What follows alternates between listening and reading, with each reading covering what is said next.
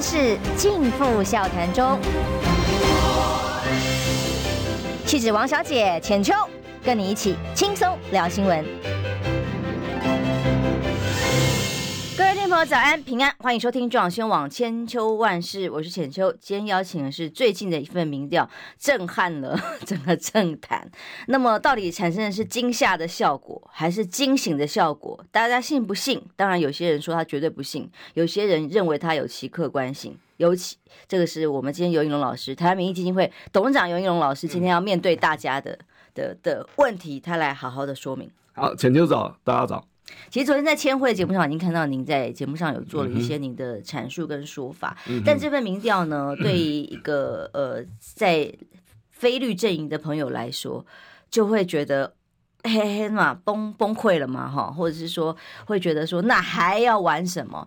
因为几个重点，第一个是侯友谊的民调为什么会掉到十三趴了？十三点九了，怎么会突然又低成这样？就像上次你说到了正大去，突然断崖式的往下掉的原因是什么？这是第一点。第二个，如果说三位非律的候选人加起来的数字都还赢不过的话，那大家又何必各自为政？又哪里有不合作的本钱？从这两个角度来看哦，当然，呃，像馆长他就直接跳出来骂吴子嘉董事长的民调是被买的啊，等等。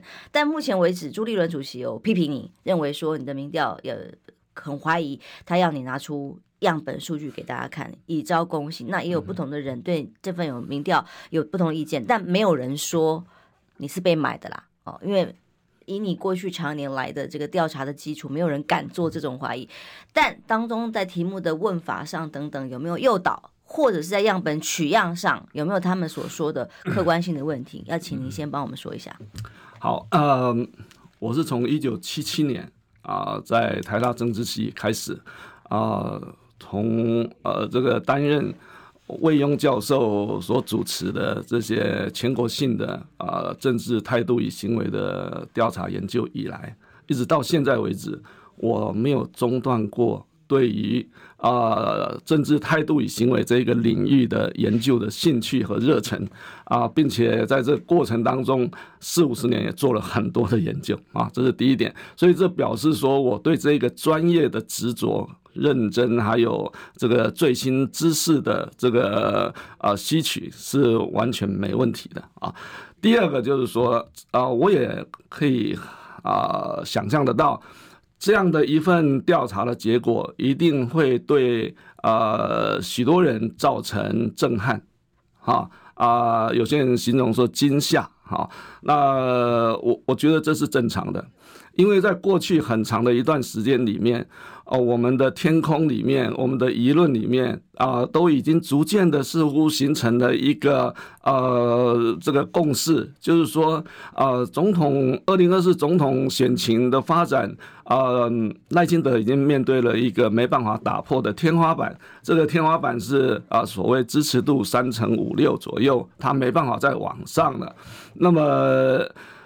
在这样的一个情况底下啊，蓝白啊，这个如果能够整合，是有机会打败啊赖清德的这样的一个普遍的一个想法，那不断的在蔓延，而且几乎被相信、被接受，包括绿营的人有重要人士也相信啊赖清德有一个天花板，但是。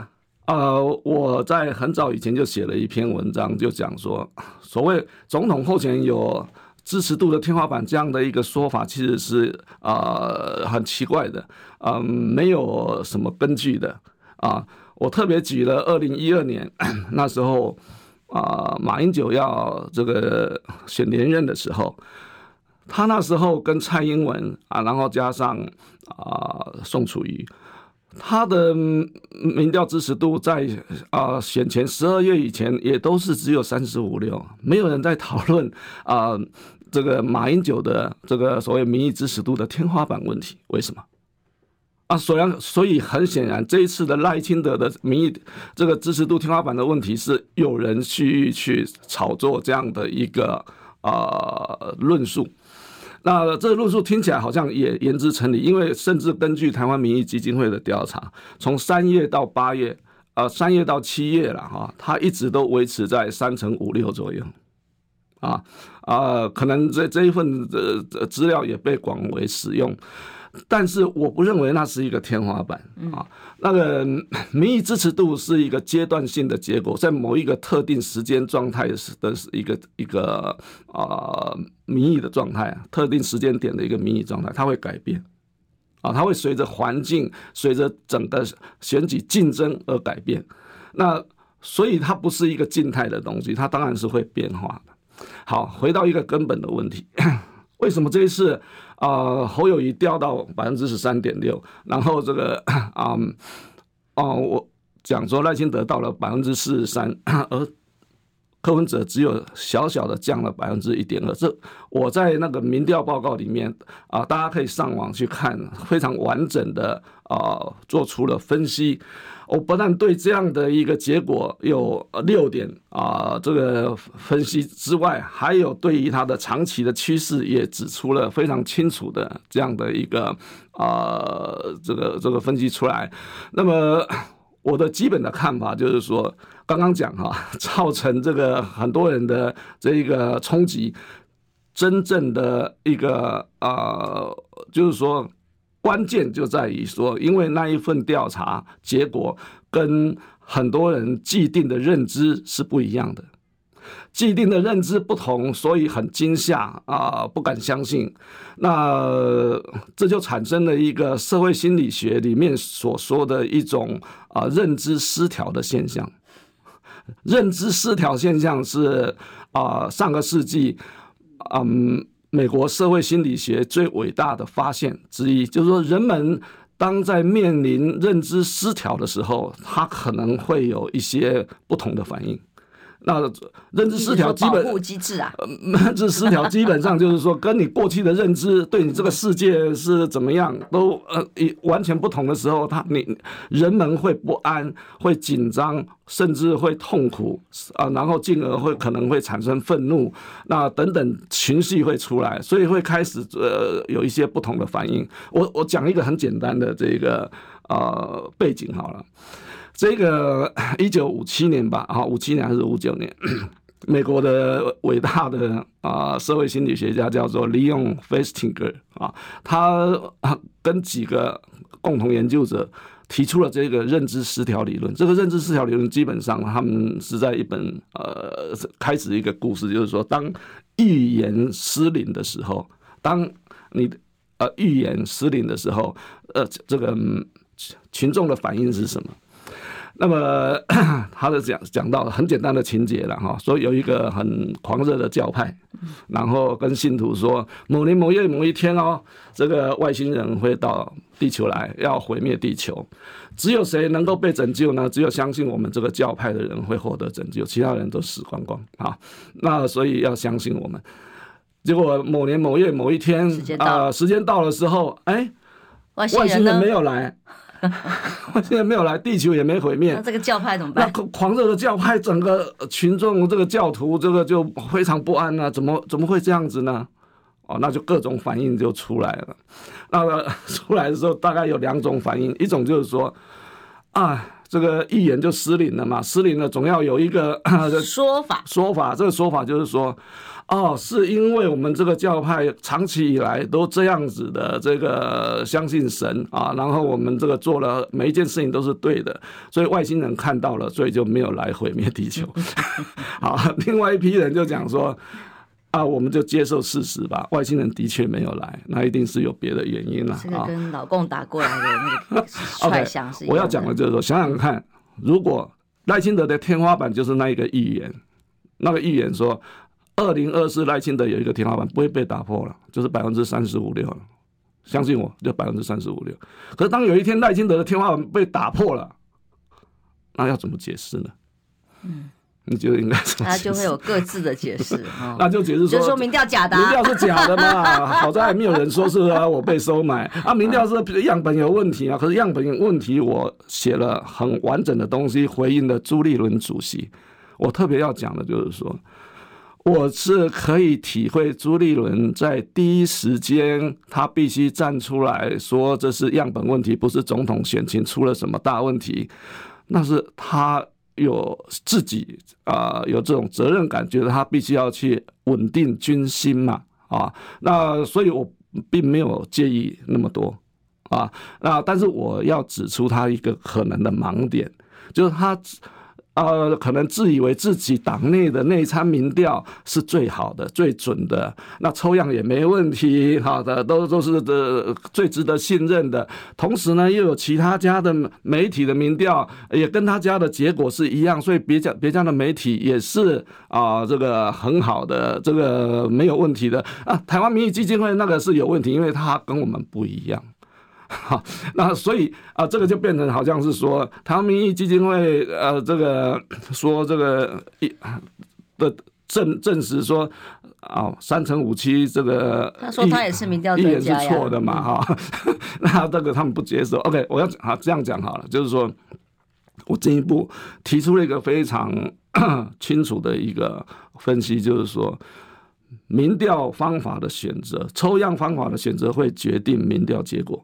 嗯，全市化选择全市化，就就一定会相当程度影响民调的结果。是我特别还指出，柯文哲会因为这样至少减少三趴。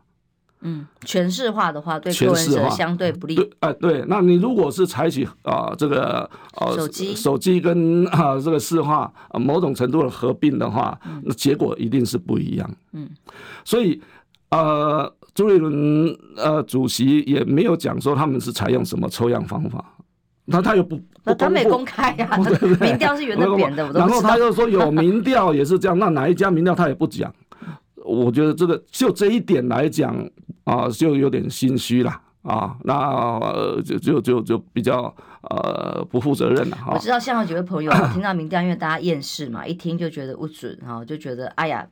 讲这个理论太太，他们就觉得哇，那就不想不想再玩下去，会觉得不想听了哦，不开心了哦。但可是有时候要听的原因是什么？我们有时候是有没有可信度，我们可以讨论；可有没有可参考度，有没有可以面对现实而突然改变一个现况的可能性啊、哦？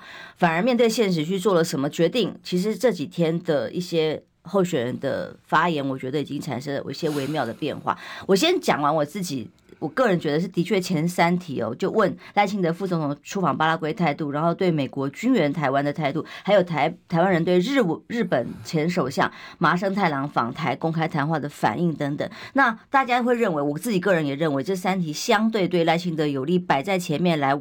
当做后面最候选人 选择的这个思考方向的话，难免有诱导之嫌。当然，这个尤老师觉得没有嘛？当然是，我不认为是会有那个问题。我们必须知道，你要做民意调查，嗯，这样说好了，民调是很贵的东西，所以你要做媒体啊，你要非常啊这个啊审慎评估。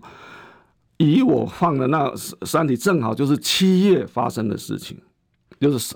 过去一个月以来发生的啊重大的事件，重大的事件发生，比方说赖清德出访，我们会感到很有兴趣的部分是，在总统大选的时候，他又是候选人，那选民对这个事情的反应是什么？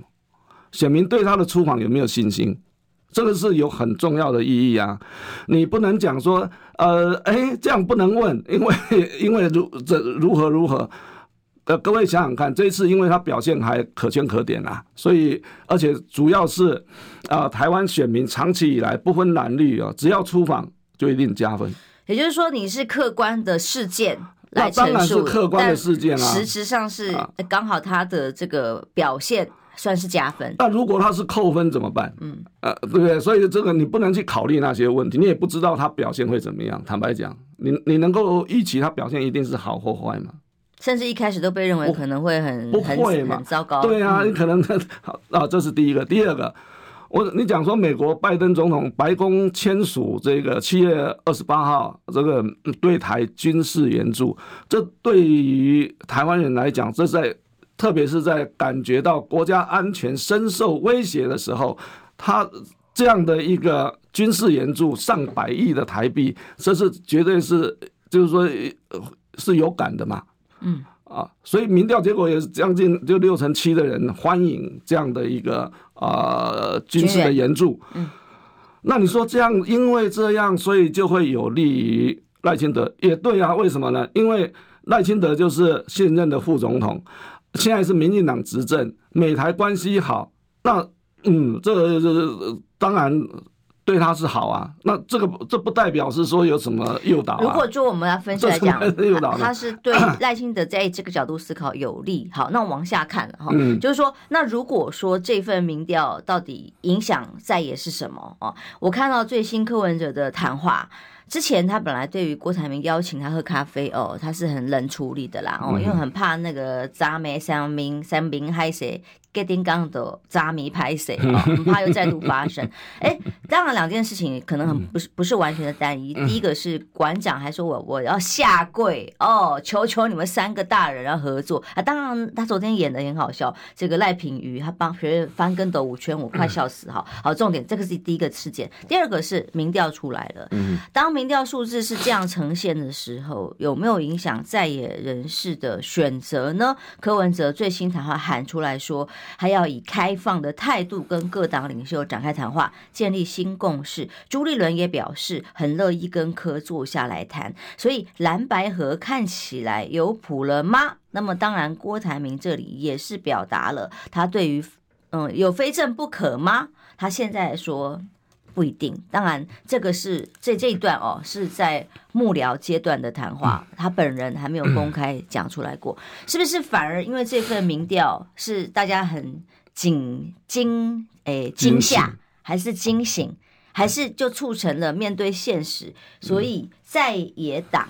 的几位可能的参选人产生了一个不同的效应，嗯、他们反而被逼着哎，促成了再也合作嘛。嗯、我们拭目以待。但是我休息一下哦，还是得进广告，休息一下，马上回来。想健康怎么这么难？想要健康一点都不难哦，现在就打开 YouTube 搜寻“爱健康”，看到红色的“爱健康”就是我们的频道哦。马上按下订阅，并且打开小铃铛，就能医疗保健资讯一把抓。想要健康生活，真的一点都不难，还等什么呢？爱健康的你，现在就打开 YouTube 订阅“爱健康”。千秋万世尽付笑谈中，气质王小姐浅秋，跟你一起轻松聊新闻。现在八点二十五分，欢迎回来中广新闻网千秋万世。今天访问是台湾民基金会董事长尤应龙老师。哎，大家好。呃，还有几个趋势，我刚刚除了说柯文哲讲出来了，他说不排除各种可能性都可以合作，包括民进党的部分呢，也有一些新的说法。民党党立院党团的干事长刘世芳说：“哦，这个赖清德阵营很稳健呐，民调显示支持攀升呐，哦，但是呢，呃，害怕他担心的是什么？担心一对一。”哦，一对一是什么？他还是有隐忧，担心一对一指的是什么啊？他当然，他嘴巴上现在目前讲的还只有在立委选举，很多的选区大部分是一对一，就是说没有看到哇，在也分裂哦，好几个候选人，那对他们就不利，都就比较有利啊。他说担心一对一，我认为这个一对一指的可不只是立委，当然是总统候选人的一对一，因为蔡正元那个第一时间讲说哇，选战已经进入垃圾时间的时候，那大家怎么可能还有士气？可是如果这个效应叫做。反而促成了一个大家的惊醒，或者是面对现实，有可能这样发展的话，有可能吗？因为最后还有很多变数，有可能这样发展的话，是不是反而促成了所谓在野合作整合的契机？你怎么看赖的隐忧，还有所谓的契机？台湾民意基金会发表八月的民调，哈，那我们没办法去预预期啊，这个它的。啊、效果或者是它的影响啊，是在哪方面啊？那政治人物啊，或政政党会怎么样的回应？没办法啊，事先预期到。我们的唯一的任务就是把啊八月的那一个呃特定时间点的民意的状态呈现出来，然后一一发表。那那从。这是我第一点要讲。第二个就是说，你刚刚讲的那些趋势，我倒觉得是非常有意思的啊。那民意基金会发表八月民调之后，有些意见领袖好了，哈哈，或者主要意见领袖，呃，呃，表达一些质疑啊，或者一些，我觉得也是好了啊。但是我刚刚也讲说，认知失调之后，总会有需要有一些啊，呃，处理了哈。那你，但是你如果从这个政党的领领袖来看他们的回应，你会觉得，哎，这个民调好像。呃，无意中促使了这些政党领导者，他们开始正面对新的现实，谦卑，谦卑，再谦卑，面对新的民意的状态，而不是停留在过去啊，所以他们会开始有警觉性，然后觉得应该要 do something，要做一些事情。所以我昨天也看到柯文哲那样的一个说法，那是他呃最新的说法。这个说法已经讲得非常的啊、呃、坦白，就是说他愿意谈啊，所以就这个角度来讲，我觉得，呃，这是可能是一个新的起点。看到了二零二四总统大选的新的起点，他可能呃，他展现的说他有弹性的嘛，嗯，他不排除任何可能性嘛，那。不过从某个角度来讲 啊，我我们就要问说，那他为什么这个时候会有这么有啊，会会有这种转变？啊？其实这种转变是展现，不是他没有自信，而是他一种自信，因为他现在是领先的，嗯，那侯友谊是落后的，那 甚至郭台铭也是落后的，所以他变成是民意的领先群，这这再也再也 民意的领先群，但是呢？以组织或者是历史来讲，那当然国民党要远大于他民众党不晓得多少倍了。这是这个让我有一点联想啊，开玩笑讲哈。当年的啊毛泽东啊在国共和谈的时候，跟我一样，我就 想政治协商会议的时候，哎，共产党他就说他就要跟老蒋谈呐，就毛毛要跟老蒋谈，毛蒋要谈，所以后来有政治协商会议嘛。政治协商会议就是要去起草宪法啊，等等等等啊。呃，不过呃。当然，一九四七年的政治协商会议的结果是，呃，这个共产党归挖旁了哈。那但是这个已已经二零二零二四年来讲哈，啊，我只是打打个比方了，没有说是一定是那个样子。我是说，至少它变成有一个契机出现，这个契机就是说可以谈啊。可是站在国民党的立场，他们我觉得也也可能会谈。他说：“哎，好啊，那侯科配嘛，哈。”因为毕竟呃也有潜力嘛，当年的连宋配的例子啊，现在连宋配没有成功，但是连宋配也是很强大啊啊，连宋配如何？或者现在再加上郭台铭说，那一起谈呐，呃，如果郭台铭比较好，呃，或者他啊三号他这个让大家觉得，要不然这个时候就让他去当头啦啊，他当头好了，那就郭什么配啦啊，什么可能都有。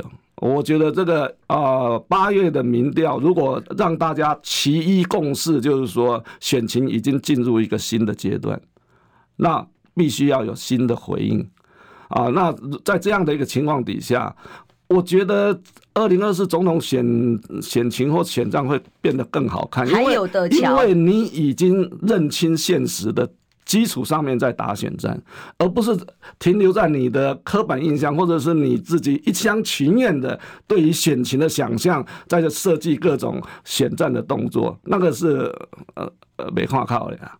嗯，那基本上如果促成了真的在野的合作，当然各种可能性都有。这是柯文哲讲的很白，他本来坐在我这个您的位置上受访的时候，他只是说哦，到时候水到渠成嘛，一两一两个月之后，当时他说民调还很多民调数字里面是领先很多的 哦，所以他当时的差距甚至说不定用弃保都可以，有机会赢呃这种盘跟哦弃保。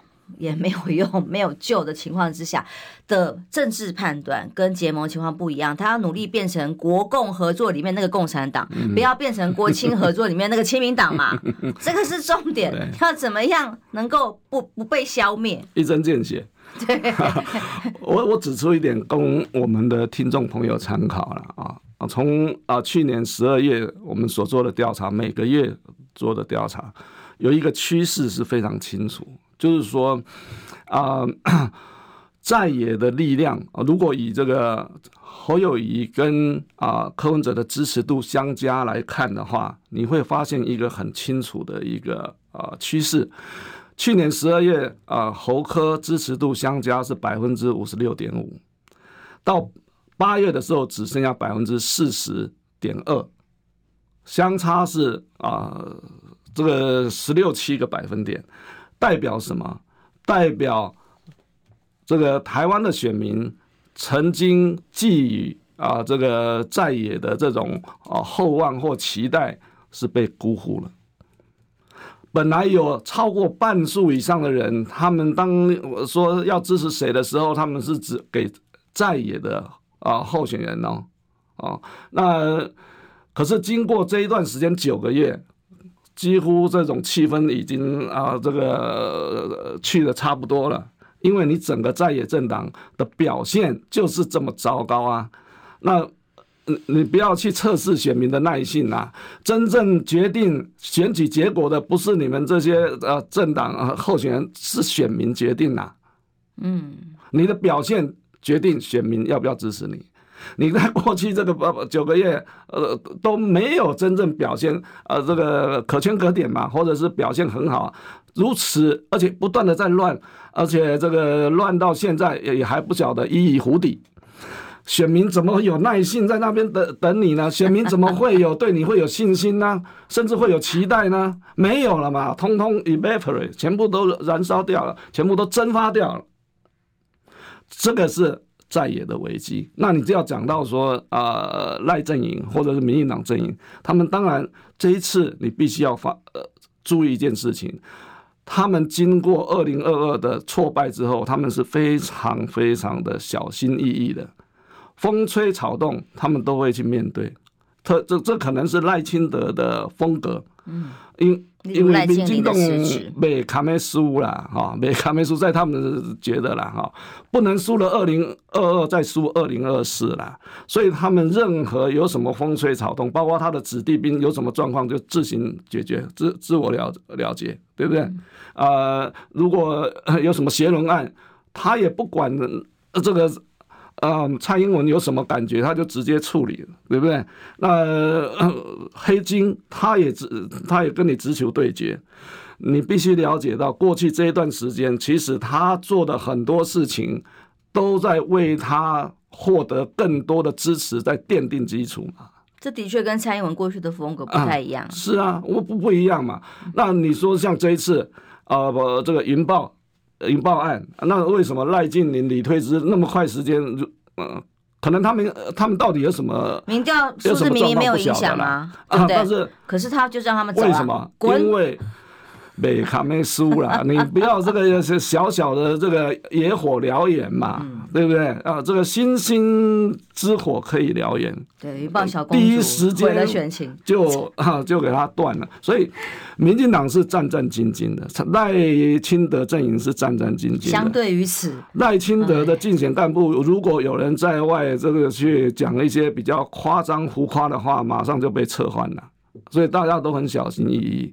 讲一些这个 小心谨慎的话，嗯，我我不不，因为的确他们也没有啊，我讲了骄傲自大的本钱啊，那跟理由嘛，没有啊，所以情况目前就是这样。所以你当时在分析的文章里头写了一 句，叫做赖清德仍有隐忧哦，也不用 真的高兴太早哦，那。这个柯文哲有可能因祸得福，而从刚刚这一段分析，你就也就可以听出来，你认为为什么侯友宜会重摔到了十三点九趴，可能是跟这个蓝军选民的呃不耐烦有关。那为什么只摔侯友宜？好，这个就是非常清楚的一点，在某个状况底下，某个时间点，蓝白的。群众已经发生了自动整合的这样的一个结果。这一次的调查很清楚的发现，啊，国民党支持者里面只剩下百分之五十六点八的人支，啊，这个要投给侯友谊，有百分之三十要投给柯文哲。这是很明显的一个蓝白选民的重组的一个迹象，已经发生了。那未来如果继续就这样，也没有什么改变的话，那就是这种整合的呃的这个迹象会越来越大，会越来越大，然后向柯文哲去倾斜。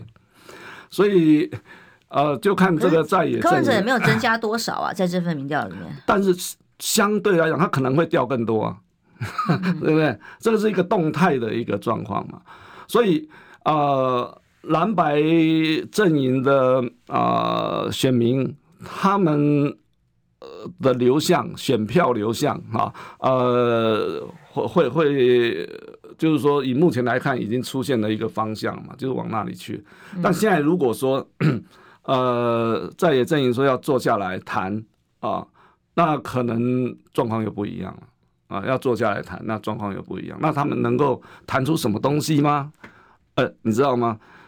结盟的政治在西欧这是很普遍的啦，是啊，在野党之间的这种合纵连横是很普遍的。在台湾是我我是最早在东吴政治研究所开结盟政治的专题研究课的老师，一九九零年代了。但是台湾的 政党啊领袖们在这个方面的表现其实是非常出阶的啊，几乎没怎么。真正用心在这上面，常常是情绪判断的，是那个领他们的领导能力，坦白讲是糟透了啊，大概是这个样。但现在又出现一个新的一个形势，究竟会怎么样啊演变，没办法预测了。但是我觉得这至少是一个开始。因为选举一直在变动中哦，如果说这份民调赖清德有隐忧，柯文哲可能因祸得福，在野党可能因此认清了一些现实的状况，来决定各自放下身段加以整合的话，民调数字里面有整有透露出一些讯息，说可能会怎么样的相对组合是最有利的吗？嗯啊，没有，我没有去做那方面的一些啊调查。有些人是说什么喉科配啊，光是单纯的就各自支持度是没有办法判断的，对不对？嗯，就是说在那个基础上面可以做一些推演呐，嗯啊，但是呃，你没办法从民调数字里面立即是讲说啊现在是怎么样。你自己个人有看好的吗？我从大的形势来看，如果这我们只能够假定在目前的情势再演变下去的话，那这个柯文哲会因祸得福了。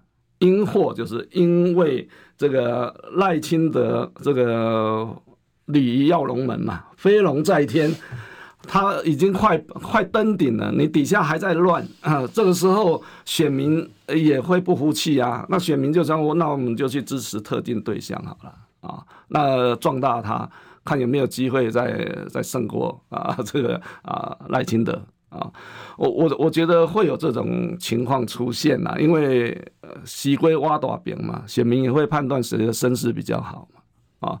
但是以目前的情况来讲，如果你一直不断的乱，不断的乱，你的盘底盘会越来越小。你本来有五成，中间选民也会跑掉。你本来有五五成七，慢慢的你滑落到只剩下四成，四成搞不好还不是最小，还搞不好继续萎缩，对不对？所以一切都看政党领袖和总统候选人的表现呐。啊，那当然，你刚刚特别提到说赖阵营也不是。我我曾经讲过，也不是没有隐忧，当当然不是没有隐忧啊。嗯，你这样看哈啊、我们很客观持平的讲啊，我不站在任何一边了哈，呃，很客观持平。作为一个政治学者，面对这样的复杂的政治现象，我就指出一点好了。台湾选民对于啊、蔡英文总统领导的民进党政府七年完全执政给了多少分数？六十分，恰好就是六十分。那六十分代表什么意义？就是说，啊，马马虎虎啦，会晒啦，啊嘛讲要偌好也无啦，啊，然后之后再啊再经过这个呃一些包括大选的这个呃就是呃地方选举了啊，还有种种其他的事情，你都你你慢慢酝酿出来，就是说，爱都无偌好啊，所以呢，应该爱瓦人瓦动作看嘛呀，这种气氛有没有？坦白来讲是有的。啊、去年十二月那时候是最强，最强。呃，可是慢慢的就越来越弱了。为什么？因为看起来在野党也不是一个什么呃好的选项嘛。如果是这样发展，你你在野联盟也没有谁，你说民进党不好啊？你有比民进党好吗？你在哪里表现出来比他好呢？啊，同样论战争与和平，你有你真的有真知灼见指出一条明路，说台湾怎么样就可以避免战争，然后迎向和平吗？没有嘛，你讲的都是老套啊。到目前为止，美国的智库不知道针对这方面做了多少研究，美国政府不知道投入多少资金啊，在做这方面的研究，他们有很多的呃分析啦。我们的呃这个台湾接收信息比较少。我们的政党领袖坦白讲也是很懒惰的，也没有真正的去下功夫，然后去提出一套你确切的你的诉求主张是什么？坦白讲也没有嘛。现在有吗？不过我这我从昨天这个郭郭董的金门谈话，前天是不是？二三开始有一点转机了啦，慢慢讲讲话就会比较趋于客观理性。然后真正看到他会连郭董都会讲说，台湾人不会去主动去求战呐，是不是？当然了啊，两千三百万人追求的是民主、自由、和平，怎么会去求呃要战争呢？那呃拜托对岸不要这个呃打我们呐，如何如何？你要把问题理清楚嘛。这场选战的目的是什么？是凝聚选民，凝聚新的社会政治共识，让选民建立共识，然后让未来的政府能够有一条可知依循的执政的啊路线跟道路标准，这才是这场选举的意义。嗯，所以重点是在于，呃，要让人民有得选呐、啊，有选择啊，不要让民众觉得啊，所以你们谁都一样啊，我不选。重点是在于，在于你如何端出让选民认为。值得支持你的理由，那么再也整合有没有机会？这些候选人有没有可能拿出让选民看得下去的菜单？嗯、太重要了哦！我们休息一下，马上回来，还是得进广告哦。我关心国事、家事、天下事，但更关心健康事。我是赵少康，推荐每天中午十二点在中广流行网新闻网联播的《听医生的话》。我们邀请到的都是国内数一数二的医疗权威，给你一个小时满满的医疗资讯，让你健康一把抓。除了收听以外，还要到 YouTube 频道上订阅 “I Care 爱健康”，按赞、订阅、开启小铃铛，爱健康三支箭，一件不能少。千秋万世尽付笑谈中，气质王小姐浅秋，跟你一起轻松聊新闻。现在八点四十六分，欢迎回来中广宣网千秋万世。我今天访问的是游盈隆老师。那么当然，很多朋友对于他做的这份民调有很多意见啊，很多人不会送，啊，很多人觉得不相信。可是我们客观的来看这个数字所呈现的意义跟效应的话，我现在至少看到的是，反而变相的哦。我觉得是不是唯一条件？当然不可能，但可能某种程度的变相的成为了促成在野合作的一个动能。大家一定要相信我啦，这是一份啊非常专业、严谨、客观、科学的调查啊。那有人会怀疑那是民主社会的常态啊。啊，那人们要啊，这个冷静下来去想一想，这个批评的人有他的权利，那我也尊重，但是要想一想，他讲的是不是有道理啦？啊，那我基本上从这个回应朱主席的时候样本论，还有有人讲说这个题目本身会不会有什么诱导，我都做了解释，我可以跟大家保证没有。啊，那至于说这个民调结果的这个。呃，这个效果效应，呃，引引发的政治的效应，那不当然也不在我们的预期范围之内啦。不过可以很清楚的看到，我觉得是我乐见这种啊、呃、发展，就是说在野党或者是总统候选人开始也有这种感觉，就是说要面对新的现实。总是要从现实出发嘛，啊，那个而不是从你的大脑出发嘛。你大脑想胡思乱想，想象很多东西，可是都不是不是呃，都都不接地气嘛。你要接地气，接地气就是啊，认清新的现实。啊。这个赖清德已经突破四成，而且这个大到四成三了。他现在已经呃，这个几乎要一飞冲天了。你再也还还在那边三只小猪也好，或几只小猪也好，都还在那边呢咬来咬去。呃，选民看得下去吗？看不下去嘛，看不下去，最后是谁胜谁败，不就很清楚嘛？那所以现在在野阵营突然就觉得，哎呀，我们不能再这样搞下去了。哦，可能要坐下来的认真一点了，他健跟着嘞，然后来好好谈一谈。呃，这是呃预期之外的一个结果，啊，我乐见啊，我乐见是站在台湾整个民主政治的角度去看这个事情。呃，你要比你要尊重选民嘛，你要跟我搞双民。坑爹干来，我的我的尊重选民无啦？你如果政党或候选人呃真的把选民放在心上，你要也真真的很清楚的了解，真正决定你命运的是选民手中那一张票的时候，你就最好正经一点，面对新的现实，你做该做的事情。其实可以看到，对赖清德来讲，他有蔡英文执政七年的包袱，这个包袱是非常沉重的，黑金、绿金，甚至绿能你不能等等这种，呃，被比较之下，觉得哇，拿民党党政哦一飞冲天，哦，难怪你要离开民进党，没有啦，开玩笑，有他这个包袱在，但另外一方面，他也有执政的优势，例如要回应在野党的一些政策的要求。昨天呃，立刻在侯友宜提出了观光政策，说要开观光国事会议之后，陆委会。长期以来已经很久，大家旅游业几乎到这个已经快要彻心放弃的情况之下，他就宣布了开始准备恢复第三地的大陆人民来台观光。恢复两岸团客哦的旅游，不只是自由行，只是这个团客到底是什么时候开放，时间点、时辰是目前没有规划，不知道的，是一个问号。说要看对岸啊，你也开放，我也开放，要相互对对等。而且他还讲了一句，用了一个形容词，叫做“我们两岸要相向而行”，好熟哦，就是大陆台国台办或者各发言人的这个形容词，要相向而行。显然，这个美国 AIT 也公开讲啊。啊，你们两个要谈呐、啊，哦，但为什么你们不谈呢？他们都觉得你们不谈是奇怪的事情的时候，那像这样子的一个政策回应，对于赖清德来讲，包括像赖清林、戴静玲要求他立刻滚蛋啊，辞职，不然他民间企业的为什么凭什么叫人家滚啊？人家有，既然他是独立的这个上市上柜公司，你凭什么叫个民间企业的的董事长辞职啊？可是他就这样做了，哦，所以这种损害控管里面，相对于在野党，如果继续无法。三只小猪，嗯、呃，获得一个盖好房子对抗大野狼的可能性的话，嗯、那就只是被吃掉而已。嗯哼，是我在啊，陈水扁总统执政的期间，曾经有三年左右的时间担任啊陆委会跟海基会的啊重要职务了啊，我很清楚呃陆委会的角色功能。